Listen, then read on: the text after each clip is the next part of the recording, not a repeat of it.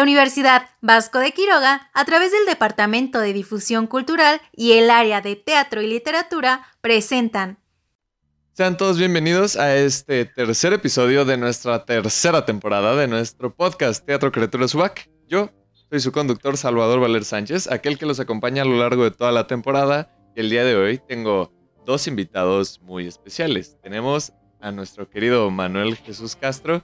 Hola Manuel, ¿cómo estás? ¿Qué tal, Salvador? ¿Todo bien? ¿Todo correcto? Muchas gracias por acompañarnos de nuevo. Y tenemos hoy a nuestra mítica Vudú de los Muertos, guía espiritual, a Claudia Fragoso. Muchas gracias por acompañarnos el día de hoy, Claudia.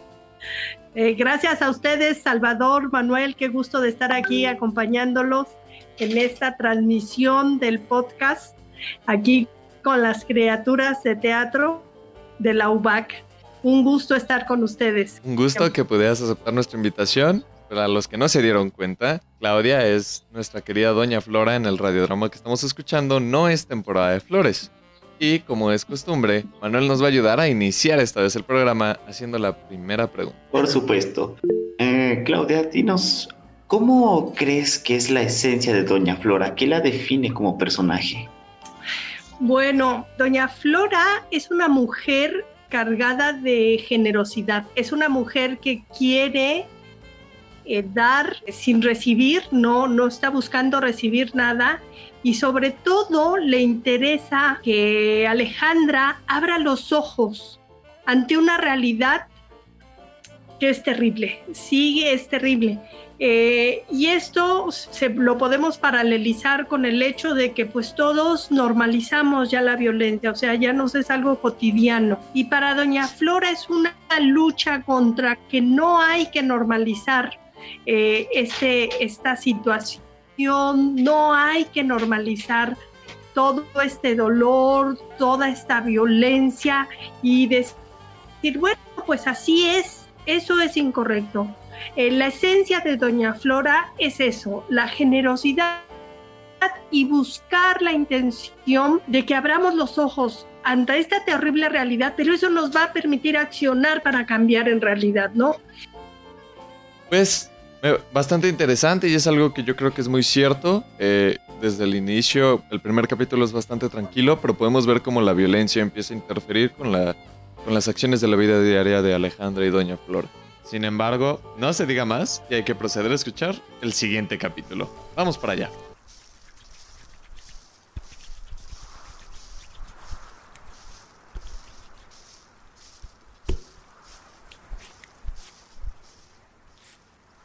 Así es el negocio.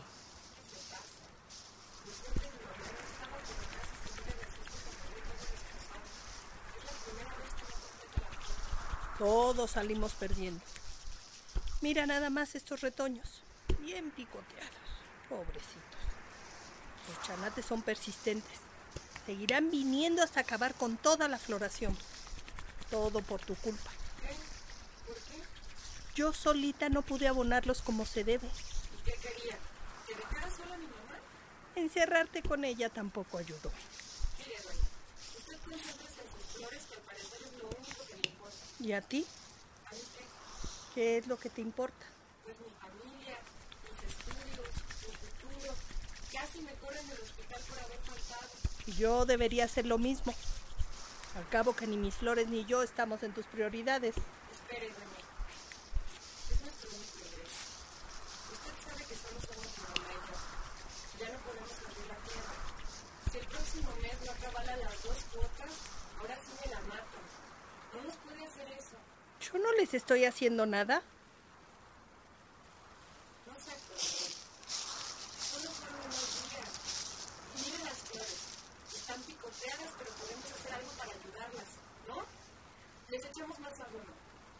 algún veneno para los pájaros esos. ¿Cómo crees?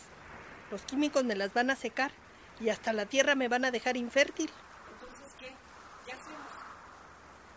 ¿De verdad crees que podamos rescatar la cosecha? Hay dos opciones. Nos damos por vencidas y las dejamos a las garras de los chiquitos o les hacemos caso. Mírenlas, se aferran a vivir, pero solas no pueden. Sé de una forma. Dígame, Ya tenemos lo primero, que ellas quieren vivir. Tienen pocos nutrientes, pero con eso alcanza. La cosa es que los mantengan concentrados en las raíces. Mientras trabajan desde dentro, nosotras tenemos que protegerlas por fuera. Piensa, ¿tú qué harías en su lugar? ¿Si fuera planta?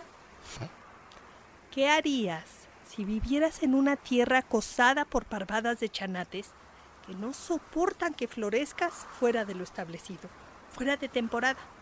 Y de buenas a primeras vienen a quitarte lo poco que logras tener. No estamos hablando de flores. ¿Sí? Ay, por favor. Habla como si sus poéticos fueran a dar una solución. Nosotros no podemos hacer nada. ¿Listo? Consúlese con que la dejen tener sus florecitas, solo porque a nadie le importan. Me importan a mí y a ti. Paga, buen horario, al menos para mí. Cínica. Es mi trabajo y lo tengo que hacer, Nueva regla. Obedecer sin cuestionar. como quiera. Mira, el cempasúchil necesita calor y protección. Un hogar. Un refugio. Hogar y refugio. ¿Un invernadero? Podría decirse. ¿Ok? Puedo ir a comprarlo antes de ir a la escuela. Es que no tiene que ser comprado. Te lo tienen que dar. ¿Quién fregados me va a regalar un invernadero? Cálmese, señorita casi doctora. ¿De qué le sirve tanto estudio, tanto idioma, si no puede arreglárselas con esto? Ah, doña, doña. En tiempos borrascosos, la astucia abre mares. A ver, ilumíneme con su sabiduría ancestral. A otro lado con tus moditos. No te corro porque te necesitamos, pero por lo menos respétame. No discutas. En primera, no necesitamos un invernadero. Necesitamos el material para hacerlo. O sea, plásticos y palos. Creo que sí los puedo conseguir. No. El cempasúchitl necesita fibras naturales, nada sintético. Fibras, tejidos animales o vegetales que hayan sido usados. ¿Usados cómo? Se está burlando, ¿verdad? ¿Te parece que soy de las personas que bromean? ¿Quiere que sacrifique animales? No. Quiero que consigas la indumentaria natural de las personas. Ropa. Sí. Los tejidos naturales tienen la cualidad de absorber el calor humano. Es justo lo que necesitan nuestras flores. Si tú no crees, ¿cómo vas a convencer a la gente de que te regale su indumentaria?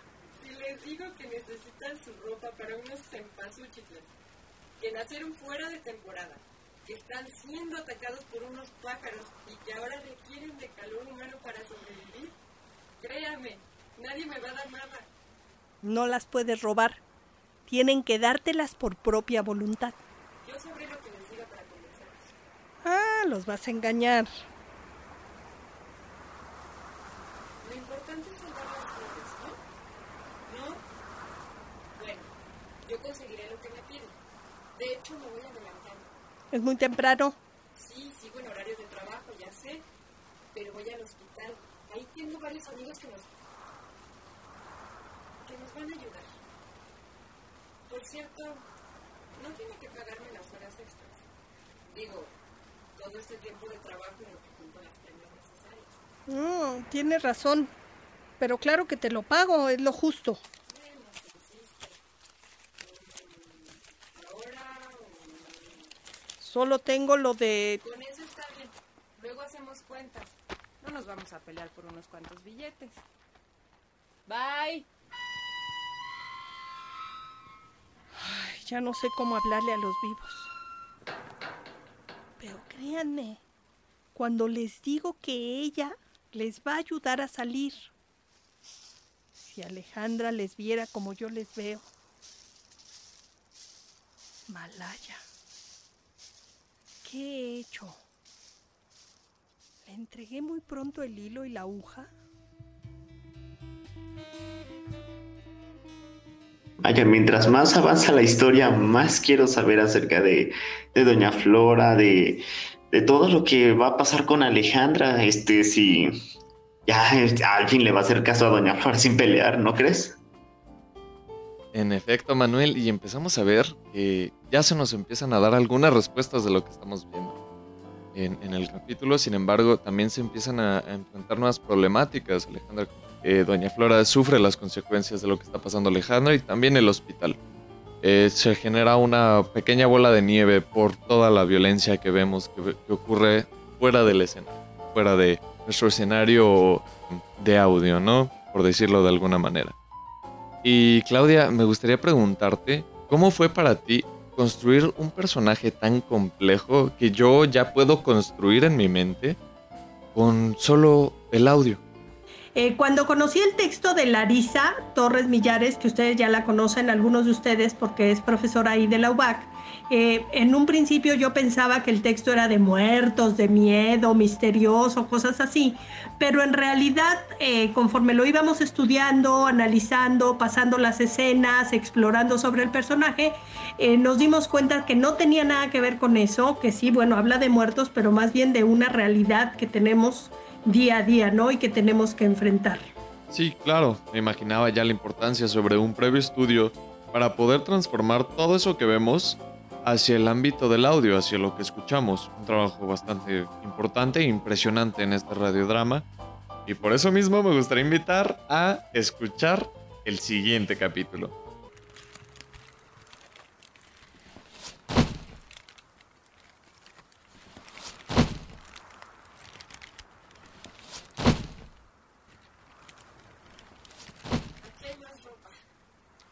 Debería ser político, no doctora.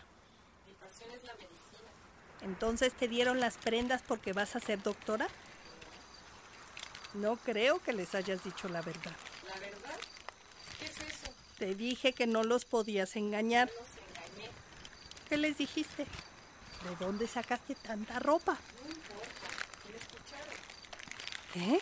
Ya me escuchan, me ven, me sienten. Son prendas de los El hospital.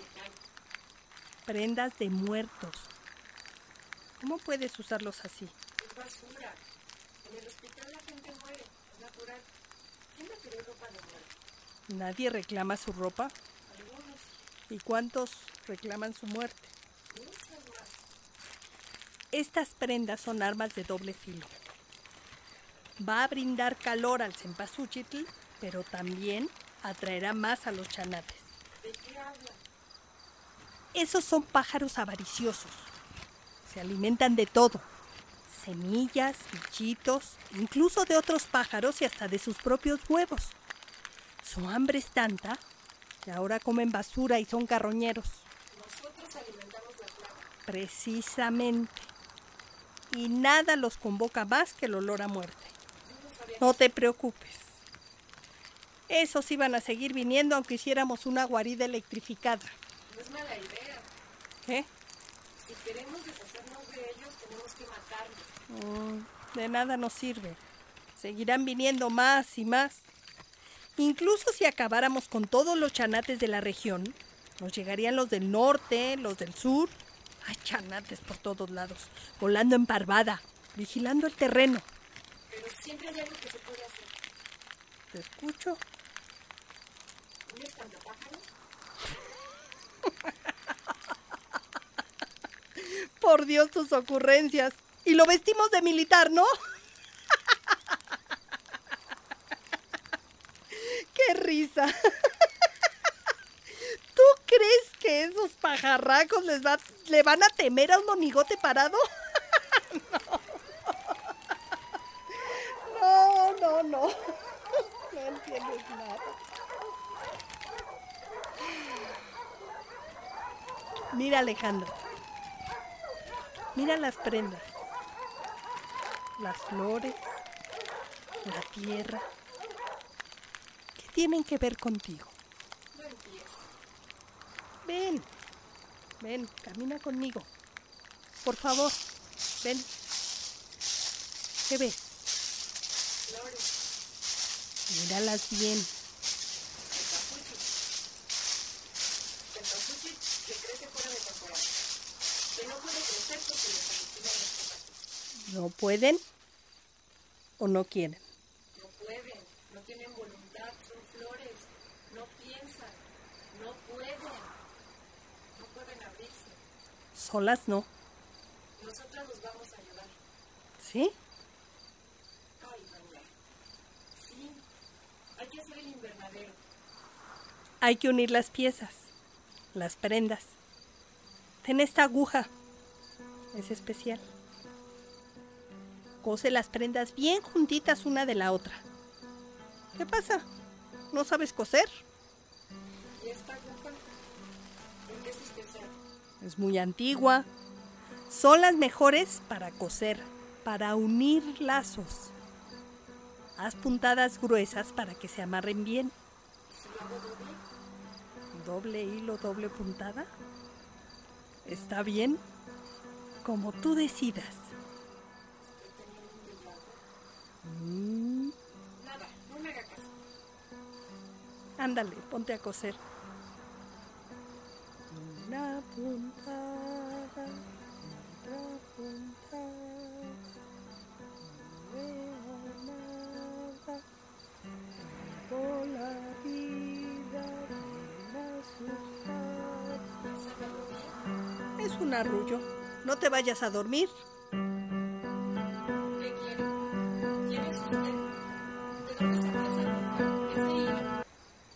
Todos aquellos que obligaron a callar. ¿Qué? Aléjese. ¿Quieres salir? También ellos. Míralos. Atrapados en la impunidad de sus muertes. Déjeme, déjeme en paz. La paz no se encuentra ni en esta vida ni en la otra. Por favor. Míralos. Míralos. Piden auxilio. Exigen justicia. Despierta. Es una pesadilla. muertes, muertos, vidas arrebatadas, cuerpos destrozados, almas mutiladas. Nadie sabe nada. Por cada víctima de impunidad, su ánima atrapada está. Pero tú nos puedes ayudar. Abre los ojos. Desgarra las puntadas. No puede ser.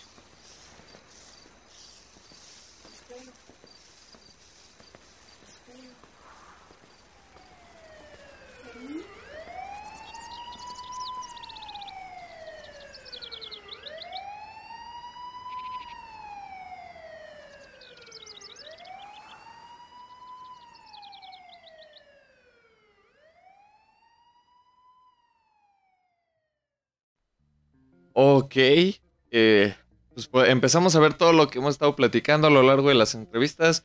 Formar el clímax. eh, o bueno, lo que yo estoy sintiendo que es el clímax de esta historia. Eh, Manuel, ¿tú qué opinas? Sí, se siente toda esta convergencia de lo que hemos estado hablando, los personajes, sus interacciones, todo lo que han estado pasando. Pero hay algo que aún me queda un poco sin entender y me gustaría preguntártelo. Eh, ¿Cuál es la importancia de la aguja y el hilo en esta historia? ¿Cuál es su significado? Bueno, eh, esto es muy curioso porque tiene que ver, o sea, ¿con qué haces con, el, con un hilo y con una aguja? Pues coses, ¿no? Y al coser, el personaje lo dice, Flora lo dice, unes, unes, eh, hay unión, hay eh, acercamiento entre una cosa y otra. Y entonces, en este caso, en escena utilizábamos unas camisetas eh, que representaban pues cuerpos, ¿no?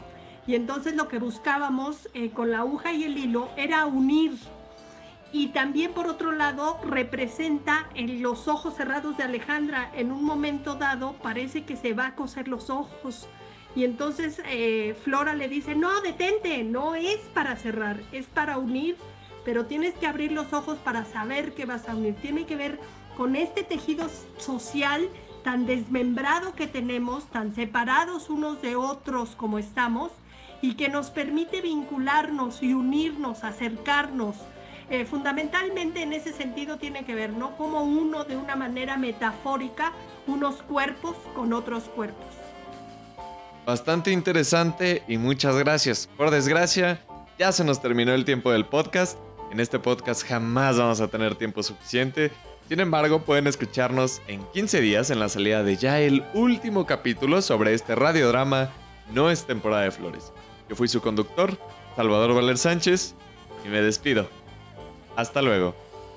El contenido de este podcast no representa necesariamente posturas o puntos de vista de la Universidad Vasco de Quiroga.